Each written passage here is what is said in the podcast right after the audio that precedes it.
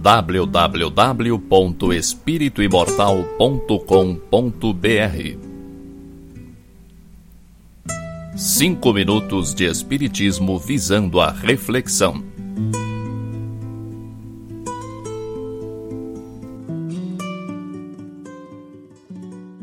Você já ouviu falar que o amor pode se transformar em ódio? Também já deve ter ouvido aquela definição que diz que o ódio é o amor que ficou doente. Esses dois sentimentos realmente são muito próximos, mas, diferente do que se costuma pensar, não são opostos, não são o contrário um do outro. Acho que o contrário do amor é a indiferença. Qual é o contrário de luz? Treva, escuridão. E o que é escuridão? Não é a ausência da luz? Pois a indiferença é a ausência do amor.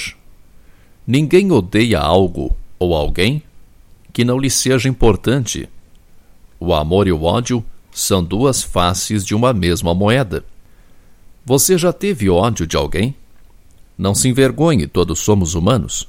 Se já teve, aposto que foi de alguém muito próximo, alguém a quem provavelmente amou. O abandono por parte dos pais, a traição do marido ou da esposa, o desrespeito e menosprezo por parte de um filho são essas atitudes vindas de pessoas normalmente amadas as que promovem ódios renitentes. Isso também acontece em relação a coisas, não só a pessoas. Se nos roubam, nos privam, nos tiram algo que valorizamos muito, o ódio também é despertado. Nosso dinheiro, nosso cargo no trabalho, até o título do time para o qual torcemos. O espírito imortal experimenta em sucessivas reencarnações as mais variadas nuances de amor e ódio, muitas vezes envolvendo os mesmos seres. A cada nova reencarnação, temos a oportunidade de nos reajustarmos com antigos desafetos. Temos a chance de transformar ódios milenares em amor. E um dia isso acontece. Só o amor não acaba nunca. Há casos, muito mais do que se costuma imaginar, de espíritos que se digladiam milênios afora, se revezando nas posições de vítima e algoz. Até aqui, ajudados pela proximidade imposta pelas circunstâncias, geralmente sob o mesmo teto, aprendem a se amar. Aprendem a valorizar os aspectos positivos um do outro. Você pode observar que os sentimentos mais pesados que você experimenta são dirigidos a pessoas muito próximas, que você ama ou gostaria de amar. São relações que vivem imersas no ódio há muito tempo e estão em fase de transformação. Tudo tende para o amor, e ele está em todas as coisas, mesmo que seja em estado vegetativo.